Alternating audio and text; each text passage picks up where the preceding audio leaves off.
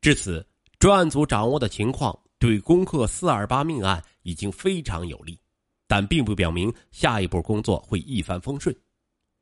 二零零二年七月五日，专案组万万没有料到，李新伟突然翻供，竟拒不承认自己参与四二八命案，专案工作再度陷入僵局。面对案件严重搁浅的局面，李刚与专案人员认真细致的分析案情后，决定改变侦查策略。加大力度，从追捕冉令简入手。二零零二年十月，专案人员惊喜的获得可靠线索，有人见到冉令简在山西省清徐县出现。张友林、张周平等人费尽周折，秘密摸排打探了一周时间，终于掌握了冉令简又去山西省交城县打工。遗憾的是，冉似乎有所预感，两天前竟匆匆的离开。追捕冉令简的工作。真可谓是难上加难。四二八案件虽然迟迟不能告破，但专案民警侦查案件的信心丝毫不减。二零零三年十一月十三日，华县人民法院对李新伟、冯文果、赵云、曹海等人的犯罪事实审理后，进行了一审判决。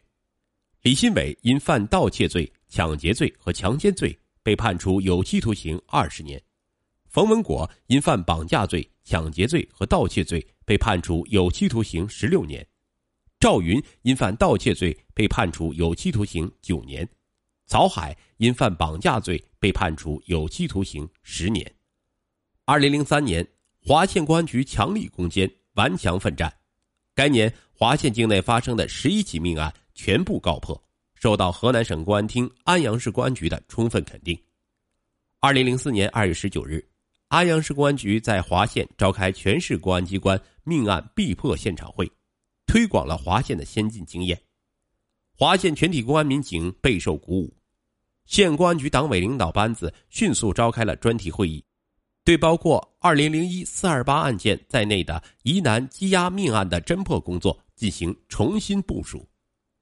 华县公安局局长郭成吉十分重视四二八案件的侦破工作。多次与专案组研究和制定侦破方案，并从财力和警力方面给予大力的支持。以李刚为组长的四二八专案组向局党委保证，难度再大也要力争攻破此案，给华县一百二十多万人民群众交一份满意的答卷。新的一套攻坚方案出台了，同时也充分显示出专案组把侦破二零零一四二八命案时间表。前移的决心和信心。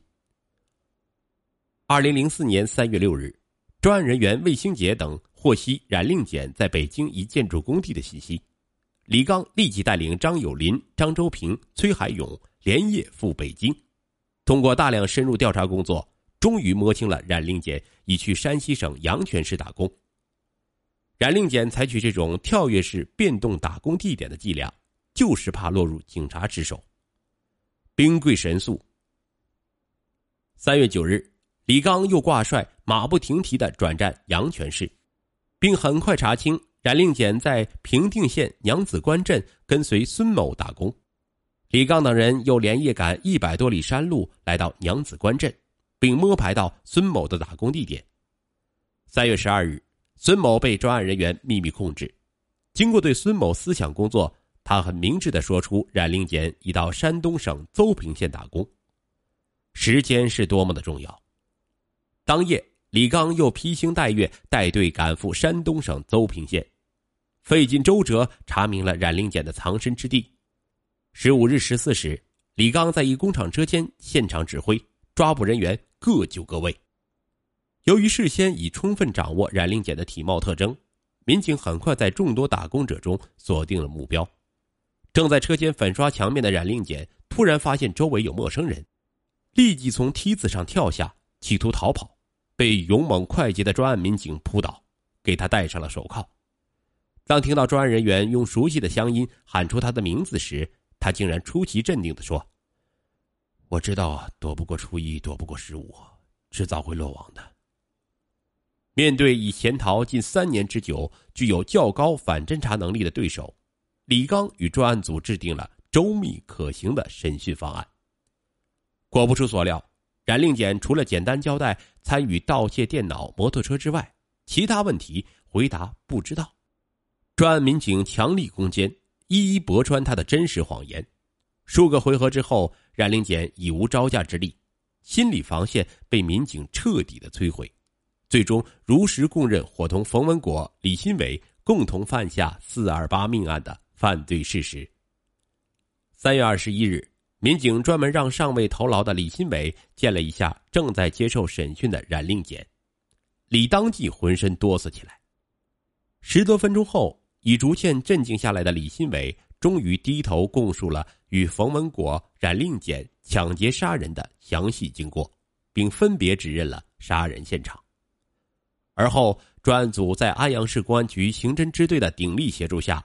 对顽固至极的重大犯罪嫌疑人冯文果，经过二十七天的强力公审较量，四月十七日，一直顽固抵赖的冯文果，在大量的罪证事实面前，终于低下了他那罪恶的头，并彻底交代了以他为主，伙同冉令俭、李新伟在二零零一四二八血案中全部的犯罪事实。二零零一年四月二十八日二十三时许。冯文果、冉令简、李新伟寻找抢劫目标，到华县县城东北方向大关河北段时，冯听到附近一男一女说话声，男申某，女胡某，均系华县公安局道口派出所治安联防队员。冯说：“时机来了，随即前去探问一下，然后再实施抢劫。”老兄，借个活冉令简向两个黑影靠近的说。我不吸烟，没有打火机。申某答道：“那就借个钱花呗。”申严厉的大声说：“我是道口派出所的，你们胆量不小啊，敢在这里抢劫！派出所的我们也要抢。”两人随即交起手来。冯文国火令同伙说：“掏家伙！”这时，冯李分别从身上抽出匕首，朝赤手空拳的申某腹部乱捅。然用随身携带的两节不锈钢棍猛击申的头部，致申倒地而亡。当时吓呆的胡某数分钟后才本能的边跑边喊：“杀人啦！救命啊！”冯文国凶狠的对冉李说：“我们既然把男的给杀死了，也不能给女的留活口。”随即，他们又追赶上胡某，往其身上捅了两刀，致其昏倒过去。三名丧心病狂的凶手为了掩人耳目，由李新伟拿着三个人的杀人凶器，冯文果和冉令俭把两具尸体搬移到离现场较近的机房井内。冯和冉听到胡某还有气息，又随手拾起砖头在胡的头部猛击一番，直到确认胡某死亡。当三人准备逃离现场时，发现冉令俭用的两节不锈钢棍少了一节，由于天黑没能找到。遗留在现场，然后他们订立攻守同盟，随即分路而逃。二零零一四二八神秘之案，经过智勇双全的华县公安神警奋力侦破，使案情大白，凶犯落网，华县社会各界群众拍手称快。狐狸再狡猾，也斗不过好猎手。一场没有硝烟的战斗结束了，事实宣告：正义。战胜了邪恶。